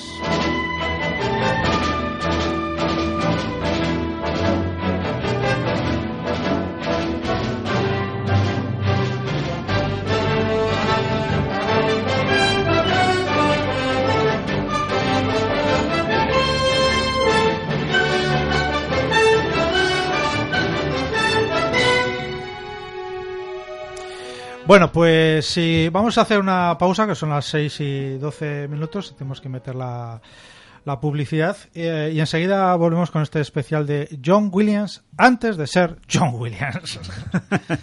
Uribe FM, la radio de Uribe Costa. Ay, suspirabas con un menú del día con un horario amplio. Ya está aquí, en el Talo Averri de Plencia. Menú del día de lunes a viernes de una y media a 5 de la tarde. Productos locales y variedad de platos caseros. Disfruta de nuestra amplia terraza. Te esperamos en Areacha 50, Talo Averri, frente al puerto de Plencia. Lo que buscabas. Informática Sopelana, venta y reparación de ordenadores e impresoras. Si necesitas un ordenador, Informática Sopelana. Pon a punto tu ordenador en la calle Curene 6 de Sopela. Contacta con nosotros en el 94 675 0162 o en informáticasopelana.com. Informática Sopelana, clientes únicos, soluciones diferentes. Uribe FM 107.8.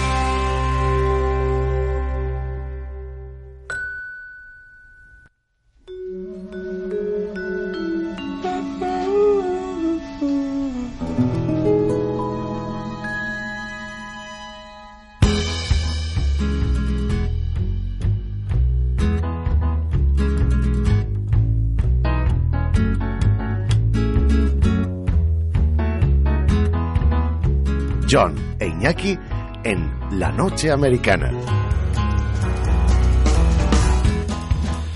Pues eh, seguimos aquí en el especial eh, y fin de temporada de la noche americana, especial John Williams. Y mm, vamos con el cuarta, la cuarta película que la has elegido también Oscar, eh, Licencia para Matar.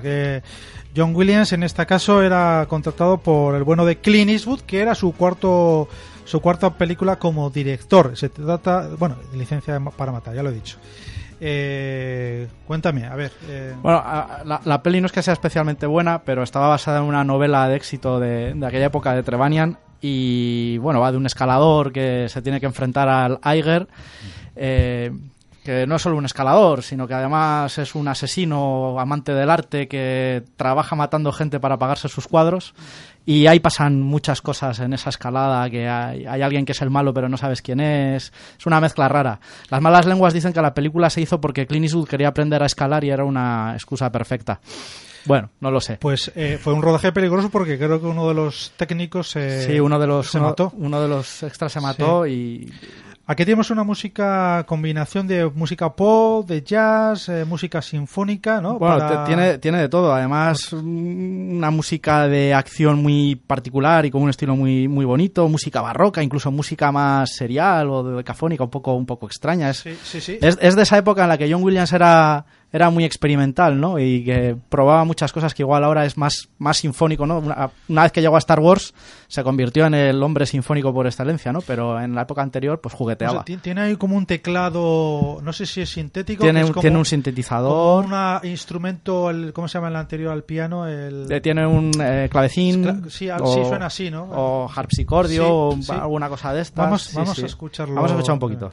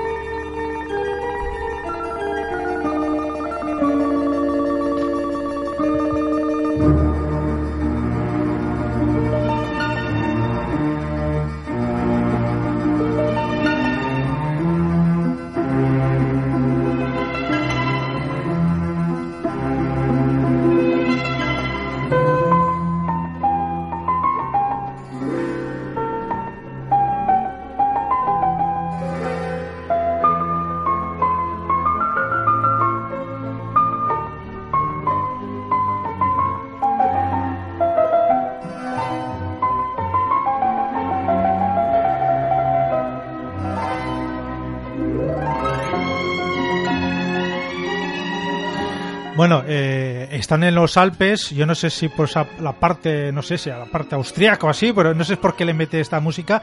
Que claro, dices, una película de Clint Eastwood, eh, jo, es que, eh, y de aventuras y de espías y Bueno, tal. es, es un No- poco. Esta es la, es la música de los títulos iniciales, ¿no? Y es un poco la música del personaje, es cuando le estás conociendo. Y la personalidad de Clint Eastwood en la película es, es peculiar, ¿no? Es, es, pues es, es un profesor de arte, pero que. Bueno, era un asesino al sueldo, Sí, a- claro. retirado. Lo que pasa es que es una transformación un poco in- inverosímil, Bueno, no, es un profesor de arte que trabaja de asesino a sueldo para pagarse sus cuadros. Pues por eso te digo que es un poco... Entonces, de, de ahí el tema musical también. No, pero bueno, esa, es- esa es- esa es la situación del cine, ¿no? El tener un trabajo fuera del tuyo donde puedes mantener tus juegos. Claro, hombre, ¿no, ¿no habéis comentado que hay una película española donde está más vista, más vista, más vista y son unos profesores y a la noche se dedican a hacer otra cosa? Pues, Bueno, sí. pues es que es lo mismo. Entonces aquí tenemos eso. el gran maestro. Bueno, pero en, bueno, en el No, caso no. de la comedia están es unas eh, eh, eh, pastillas que, que provocan la felicidad, no no, pa- no parece que enganchen como a ver. la droga en general, es una droga, pero pero ver, es Iñaki, a como es una comedia amable, pues no no no, no es to- no es maligna. Todo el cine, todo el cine es, todo el cine es así. Bueno. Estás deseando que pillen al malo, Sí, que sí, no, no hay más, no hay más hoja esa. O sea, el tema es muy. Bueno, bueno, pues eh, me ha sorprendido que hayas elegido la eh, licencia para matar y me ha sorprendido un poco el- la, la Lo- lo- música que lo- era lo- de John Williams. ¿no? Lo he elegido más por la música que por la película en sí misma. Pero es, pues, digamos que es una música no muy conocida y que sin embargo joder, es especialmente interesante. Eh, luego que he leído que el, el tema principal, digamos que va, a ver, va siendo versionado a Se- lo largo se- de la se- película. se ¿no? versiona y luego hay otros temas y bueno, sí, sí. Y una cosa, porque muchas veces cuando compramos el CD de una música, de una película, pues, eh, a veces, eh, a ver, eh, son suele ser versiones adaptadas para que las se pueda escuchar.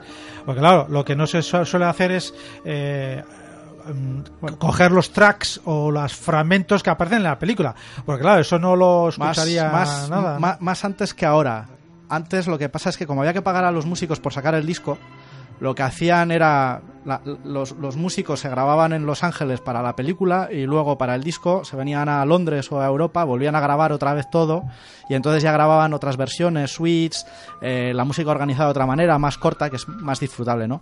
Pero bueno, hoy en día ya los, los discos que compras ahora no antes la música extraída de la película, remezclada en estéreo otra vez y todo lo demás, pero ya no hacen ese juego de mejorarte la experiencia auditiva porque además es más barato, tal, tal, tal, tal, y vuelves a grabar, ¿no? Pero bueno, yo lo echo de menos porque era una cosa muy disfrutable. Eh, sí, es, no es lo que. Ahora vamos a escuchar la siguiente que ha elegido John, ¿no?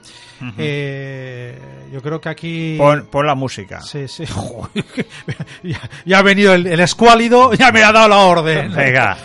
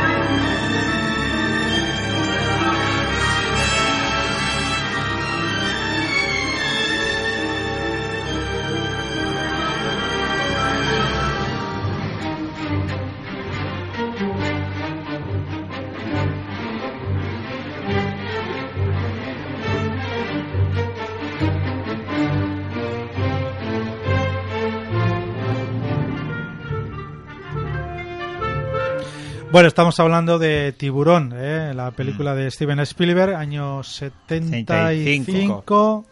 Sí, 75, tenía por ahí 76, pero Sí, en el 75. 75. Mm. Todo un bombazo. Y segundo Oscar eh, para, para el bueno de John Williams. Eh, yo creo que esta es una de las bandas eh, que, Que han marcado- que han marcado historia. Sí, que mejor describen eh, jo, el terror en los El océanos, suspense, ¿no? el terror. Sí. eh, y la todo. aventura también con, con el, es- la, es- la es embarcación de ¿cómo, cómo, cómo se llamaba el, El- embarcación? Robert Shaw. Orca se llamaba, Orca ¿no? se Era llamaba. el- Orca. Orca se llamaba. Orca. Sí, la, la- el barco, sí, Orca. Vamos a necesitar un barco más grande. eso, eso- eso acojona. Cuando estás en el mar acojona. Eh, Robert Shaw, Richard Dreyfus y Roy Seider. Yo les Sí. decía la triple R porque los, los tres empiezan por, por R, ¿no? Roy, Sí. Robert y Richard. Y Bueno, aquí eh, se dice, se dice sin malas lenguas que Robert Schwartz y Richard Dreyfuss eh, no se llevaban nada bien en el rodaje. Fueron igual que en la película que no se llevaba nada bien, pero en la realidad creo que era así. Bueno, esta esta película esta y, y es con el tiburón tampoco se hubo tres tiburones, si no me equivoco, Y- y tres o y cuatro. ninguno quería funcionar. y ninguno quería funcionar. Esto es, un, esto es una obra maestra. O sea, Tiburón fue una, una obra maestra. Aquí la historia es, es muy sencilla de, de una isla, Amity Island, en el que van los bañistas eh, norteamericanos allí a, a pasar el verano. Y aquí hay un, un, un, un sheriff que lo interpreta Roy, eh, Roy Seisner, un hombre que no le gusta el mar, no le gusta nada el mar, porque Y- venía y- de, esta- de Nueva York Y trabaja en una isla. y va a trabajar a la isla allí de Cherry, en el que de repente pues empieza ahí un, un tiburón blanco, un, un tiburón enorme, en el que va y se mete dentro de la isla, ¿no? Y empieza a hacer eh, cosas, eh, a, comerse poquito a poquito a la gente, a tener pánico ya a la gente, pero claro, el sheriff, oye,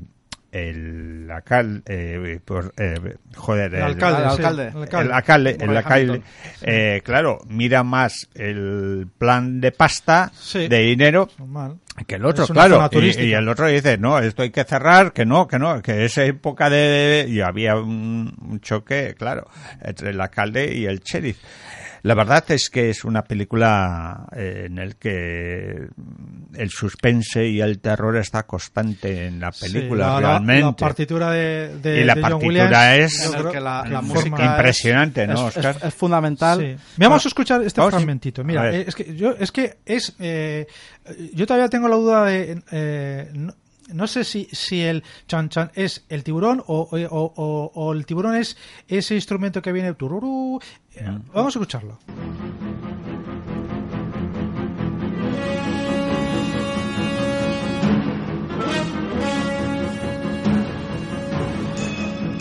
Bueno, esto es una versión más. eh, Yo tengo un CD nuevo que se hizo por no sé si el. Bueno, hay, hay varios. en, Eh, en el año 2000. El más fiel a la película, ¿eh? Se sacó hace unos 4 o 5 En el- años, no lo he traído.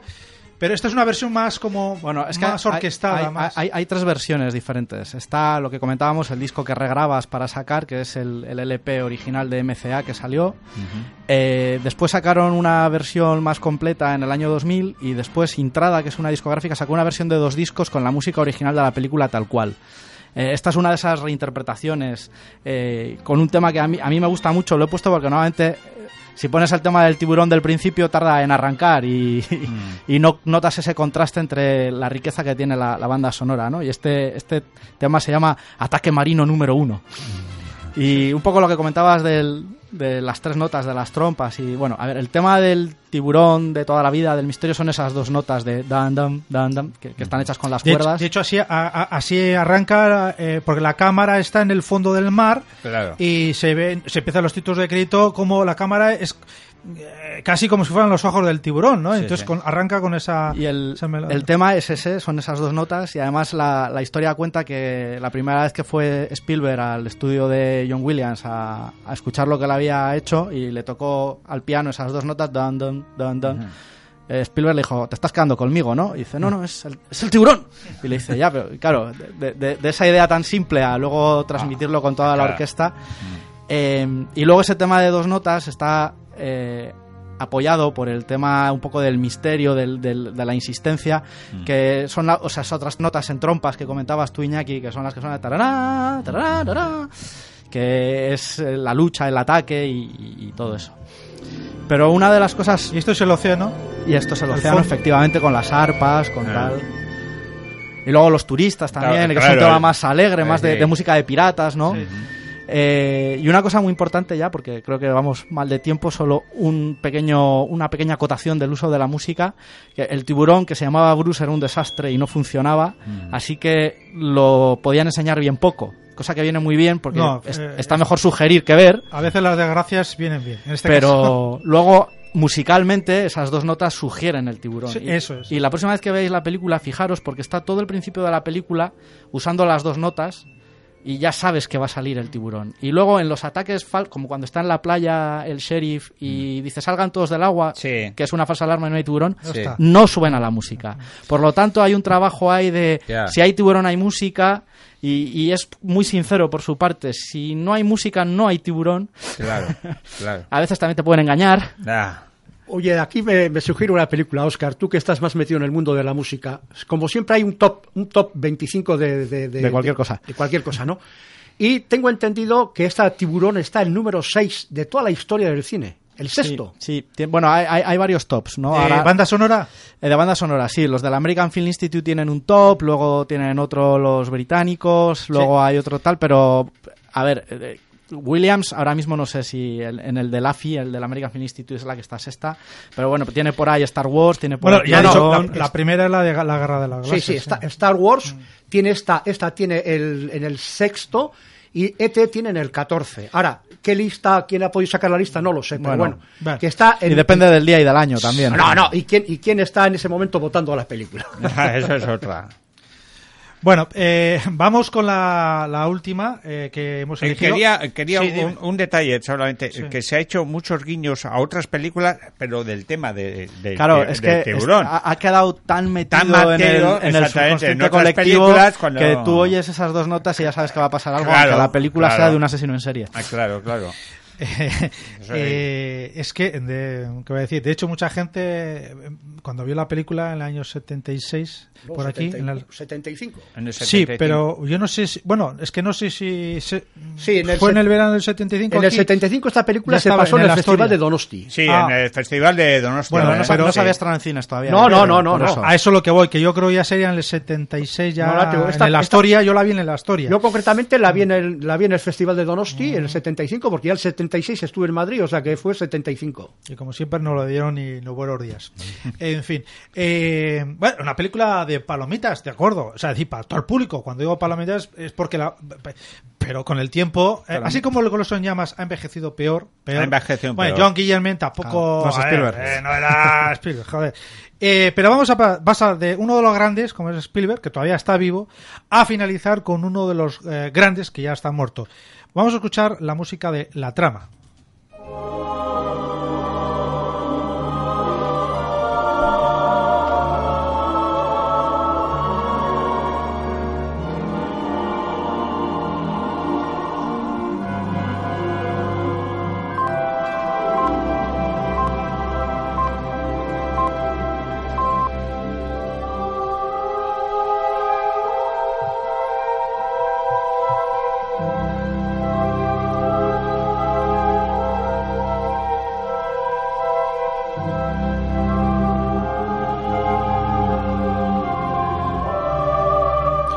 Y aquí nos eh, encontramos con una música como bastante espiritual, bastante... eh, alude un poco casi a los ángeles del cielo, digamos, con esos coros de música femenina. Y nos encontramos una... Son dos parejas, ¿eh? Eh, bueno, la película es de Alfred Hitchcock, que no lo he dicho, no los grandes, ¿no? Eh, son dos parejas que pertenecen a mundos distintos, una falsa vidente, Barbara Harris, y su cómplice, Bruce Dern, eh, que es un taxista que aprovechándose de su trabajo va a obtener discretamente aquí y allá pruebas circunstanciales que su amiga a continuación va a seguir, va a las va a utilizar a, la hora de echarla a, de adivinar, digamos, las, las, eh, el futuro. Eh, la otra pareja es un elegante joyero, William Devan, y su amiga Karen Black, cuyo pasatiempo consiste en secuestrar a personas importantes y liberarlas a cambio de, a cambio de diamantes que disimulan entre los avalorios de una araña de, de su casa. Por ahí, de ahí es un poco del espiritismo, ¿eh? es una película de comedia, pero ahí el espiritismo Y lo, lo lo los, remarca aquí, los sí. coros Eso también, es. ¿no? Es el otro lado con el que contacta el, personaje. Bueno, pues... eh, Es la última película de, de Alfred Hitchcock. la ¿no? última película de Alfred Hitchcock y el único trabajo que hizo John Williams con, con Alfred Hitchcock. Sí, de hecho había varios músicos posibles candidatos para trabajar en la película, pero bueno, Williams trabajaba para Universal y Eso es. estaba reciente el éxito de Tiburón y, Y le Hitchcock sugirieron. e- era, estaba en la universidad porque era, era, par- era De hecho, te- participante de la Ten- empresa. ¿no? Tenían oficinas contiguas, así que debió ser bastante fácil trabajar. Lo único, bueno, que Williams, cuando le ofrecieron hacer la película, como él había trabajado con Bernard Herrmann muchos años y Bernard Herrmann era el colaborador habitual con Hitchcock, eh, a Hitchcock le dijo que quería pedirle permiso para, para trabajar. Y Hitchcock le dijo, pero ya sabes que nos llevamos mal, ¿no? dice, sí, sí, no importa, pero le quiero pedir permiso igual.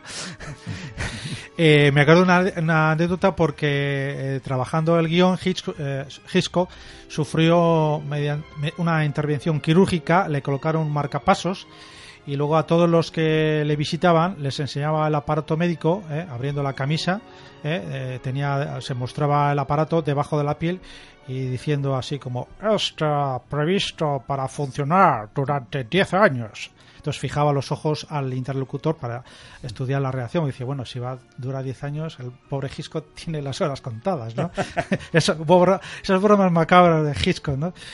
Pero bueno, eh, y he visto un vídeo de en YouTube sobre una gran lección que le dio Hitchcock a, al bueno de John Williams, John ¿no? Williams. De hecho, eh, bueno, a ver, la, la película tú lo comentabas, ¿no? Quizá no sea uno de los grandes clásicos de Hitchcock y tiene ese aire, ese aire de, de comedia, ¿no? Sí. Y, y cuando iba a trabajar en la película, eh, John Williams no sabía muy bien cómo aproximarse y pues eso, unos secuestradores, unos de espiritismo tal, y hizo una música un poco seria, ¿no? Y Hitchcock se le, se le quedó mirando y le dijo, señor Williams, el asesinato puede ser divertido. Yo, yo, yo recuerdo una anécdota que es que eh, eh, él había compuesto eh, un momento donde uno de los protagonistas cree haber cree que está uno de los ladrones el ladrón ¿no? En, en casa y entonces abre la puerta de la habitación y solo, lo único que encuentra es la, la, eh, la cortina eh, con la ventana abierta. Entonces se da cuenta o es consciente de que ha estado ahí. Ya no está porque se acaba de es- escapar, de huir. Entonces John Williams le había, es- eh, le había puesto música a ese momento, el momento de abrir la, puerta. abrir la puerta y entonces descubrí el- eh, que, que, que, joder, había tenido un ladrón en, en casa. Y claro, le, le- Hitchcock le dijo seriamente, eh, no pongas eh, música en este momento, porque el hecho de que no haya música significa que hay un vacío, es decir, de que alguien ha estado ahí, pero ahora Pero ya, ya no está. está. Y John Williams dijo, pues tuvo que quitarla la música en ese Es momento. que, bueno, eh, eh, un poco lo que comentábamos, es que eh, poner música a una película es que también hace- significa no ponerla. no ponerla. Y hay que decidir dónde la pones y si está sonando todo el rato y te acabas saturando o si te está sonando todo el rato y ahora dejas de oírla y es por algo y bueno, forma el silencio forma parte de la composición también, aunque no esté en el disco. Bueno, pues eh, vamos a finalizar ya el programa porque nos hemos pasado de la, de la hora y lo que más me da rabia es que eh, queríamos haber hablado de Chicho Ibáñez Serrador, pero yo solamente voy a decir una cosa, os voy a hacer una ronda de- para que digáis algo brevemente, porque eh, ha muerto a los 83 años, murió el, el viernes. Eh, y, y ayer ayer tuve la oportunidad de, de ver eh, solo tiene dos películas pero tiene un mediometraje bueno dos películas que son eh, quién puede matar a un niño y la de La Residencia. la residencia pero tiene un, un mediometraje de unos 60 minutos para televisión eh, con su padre eh, Narciso Ibáñez Menta creo que era eh, eh, que se llama El Televisor. Y es una es una obra a la altura de sus dos películas. Cómo retrata esa sociedad española de los años 70 y cómo la- el advenimiento de ese objeto como se dice Que en la película la del aparato en la familia puede desestabilizar de una manera total. Es, es más Kitty Mamber que era una de la él tiene digamos la familia tiene dos hijas dos hijos. Una es Kitty Mamber tiene 16 18 años y le dice a su padre que quiere ir al cine. Y dice ah qué cine si tienen de aquí el televisor qué pasa ya al cine con el novio o sea eh, ya hace un preludio de lo que va a pasar con lo que a John lleva este año dando eh, machacando con HBO Netflix y, y todas estas cadenas de pago ¿no? Bueno, uno de los grandes. Sí, es verdad que le vamos a echar en cara, y como él se echó, se echó en cara, no haber hecho más cine, porque yo creo que Sí, tenía mucho es lo único que le puedo echar yo en cara a Chicho Ibáñez Serrador, porque eh, la verdad que tenía talento, ¿eh? Chicho tenía mucho talento y tenía que haber hecho más cine, yo creo. Menos televisión y más cine. Manu, ¿qué, qué dirías de Chicho? Bueno, de Chicho yo me quedaría con un, no sé si fue una historia para dormir o tal, pero que es el asfalto. También trabaja con su padre y se va metiendo, se va metiendo en, un- en una, en una carretera, eh, pasa gente para aquí, para allá y nadie, nadie es capaz de ayudarle, ¿no? Me quedo, me quedo con el asfalto y claro, luego sí, de las dos películas que conocemos de él, La Residencia. Eh, allí todo fue una, una lección de, de- de trabajar con actrices y podemos darle una- la enhorabuena a Lily Palmer por parte extranjera y luego la chavalita eh, Cristina Garbo y todas aquellas chavalitas que empezaban a funcionar. Pero bueno, yo me quedo con el telefín este de- del asfalto. El asfalto. Oscar, eh, Bueno, ¿qué yo, destacarías? yo, yo, yo soy, me, me encanta la residencia, pero soy más fan de quién puede matar a un niño, porque como siempre estas cosas de lo- los niños son tiernos, pero sin embargo pueden tener una tremenda maldad o es muy desasosegante la maldad que pueden tener. Entonces me gustó mucho, pero por desgracia yo soy más de la generación del 1, 2, 3 y lo que le tengo que agradecer a Chicho Bueno, es tú- tú ese y- acercamiento tan popular a, Tú y los cuatro, a los clásicos.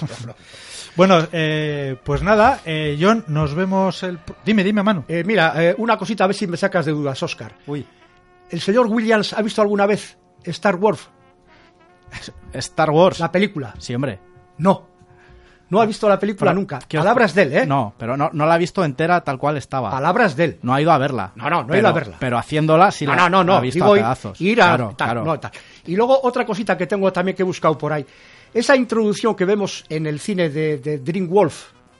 Las Ah, la- notas la- las sí, puso son, él. son- de las de DreamWorks. sí. Las de las, las notas, Sí, esa sí. luna con ese muñequito, bueno, con ese chavalito, tal, las puso él. O sea, son Sí, dos sí. curiosidades que tiene este hombre por ahí. Sin más. Muy bien, pues oye, eh, yo creo que va a ser un programa redondo. El próximo año, eh, próxima temporada, eh, John y tú, John y yo eh, vamos a estar de aquí de, eh, pues bueno, pues eso, trayendo el agua, el cafecito, lo que quieran a para Manu y a Oscar Sala- es. y oh, Manu Gómez y Oscar Salazar. Y nada, si ha sido un placer. Yo creo que hemos acabado la temporada con, con nota.